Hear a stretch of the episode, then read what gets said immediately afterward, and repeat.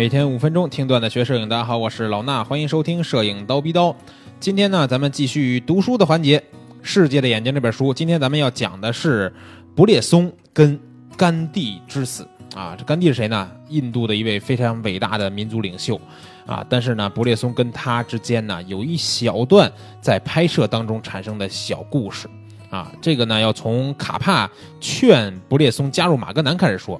啊，虽然他们是朋友啊，虽然卡帕和布列松是朋友，但是他们是完全不同的摄影师。布列松寻求支离破碎中的视觉连贯，他称之为有眼睛看到的有机协调的元素，而卡帕的信条是什么呀？真实是最好的图片，最好的宣传。他们两个人代表了马格南当中对立的阵营，就是艺术摄影和新闻摄影。而这两位之间的争论一直延续至今，啊，卡帕为了迎合布列松的冒险欲望，让他去印度和东方，想用这一点把布列松拉进来。但布列松呢，还是不在意自己是不是一名新闻摄影师。卡帕为了让布列松明白他的超现实主义灵魂会被图片市场搞得破产，他也曾经警告过布列松说不要被标签化，有人想把一张标签贴在你身上，这样一来你再也摆脱不掉了。你这个小小的超现实主义摄影家，有了这个标签，你将会失去自己，会变得墨守成规和做作。还是选择新闻摄影师的称呼吧，把所有别的东西都保留在你自己的心中。卡帕保证，马格南会尽全力促使杂志不会裁剪布列松的照片。之后，布列松才在1947年的夏天坐船去了印度。他打算报道印度庆祝独立的活动。卡帕。原来打算让《生活》杂志派布列松去印度，但是杂志社呢已经派出一个摄影师叫玛格丽特·伯克怀特。杂志社呢不认为这个内容值得派出两位摄影师。幸好无妨的是，布列松的船晚点，原因是到了苏丹的时候，这个机器出了毛病，船比预定的日期晚了一个月才到了印度。那时候呢已经是九月底了，庆祝活动已经接近尾声，但仍有一些可以拍摄的东西。印度因为社会暴动和骚乱处于动荡不安之中，已经有五十多万人死于骚乱，而且瘟疫流行。那布列松的妻子伊莱是尼赫鲁姐姐的好朋友，通过她，布列松才有机会见到了印度圣雄，谁呀？甘地。这位领导独立的、领导这个印度独立和民族主义运动深受人们尊敬的领袖甘地呢，当时刚刚结束了为了让印度教和穆斯林团结而进行的绝食。身体还是很虚弱，他在德里的贝拉会馆见了布列松，啊，时间是在一九四八年的一月三十号。布列松带了那本在纽约现代艺术馆为他举行作品回顾展时候出版的作品送给了甘地。甘地似乎对摄影作品十分的感兴趣，啊，他一页一页的慢慢的看着，很长时间不说一句话。当看到一幅灵车的照片时，甘地停下来问布列松：“这幅作品的意义是什么？”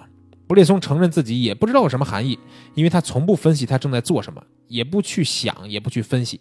甘地一边摇着头，一边合上了书，轻言自语道：“死亡，死亡，死亡。”之后，他们两个人谈了有半个小时。甘地示意这个会见结束了，布列松从甘地家出来，骑上自行车回到了他自己的旅馆。就在布列松离开甘地的二十五分钟以后，甘地。由他的两个孙侄女搀扶着穿过花园去做晚晚晚祷。一位印度教的狂热分子从人群中冲了出来，开枪击倒了甘地。伯列松是在刚刚回到旅馆的时候听到了这个新闻，他立即飞快地回到了贝拉馆，设法穿过歇斯底里的人群来到甘地躺着的房间。出于对甘地的尊敬，他没有走进房间里去。注意啊，他只是在窗户外面拍了一张照片。那当时被《生活》杂志拍到印度的那个摄影师怀特，还记得吧？刚开始说到过，他听到出事的消息呢，也迅速赶到了现场，而且不顾一切的穿越了人群。正是因为他这个行为可能冒犯了一些在场的人，当他拍摄了甘地的照片离开现场以后，一些人尾随他在身后，然后迫使他交出胶片，交出这个胶卷啊，然后给曝了光。也就是说，这一卷都废了。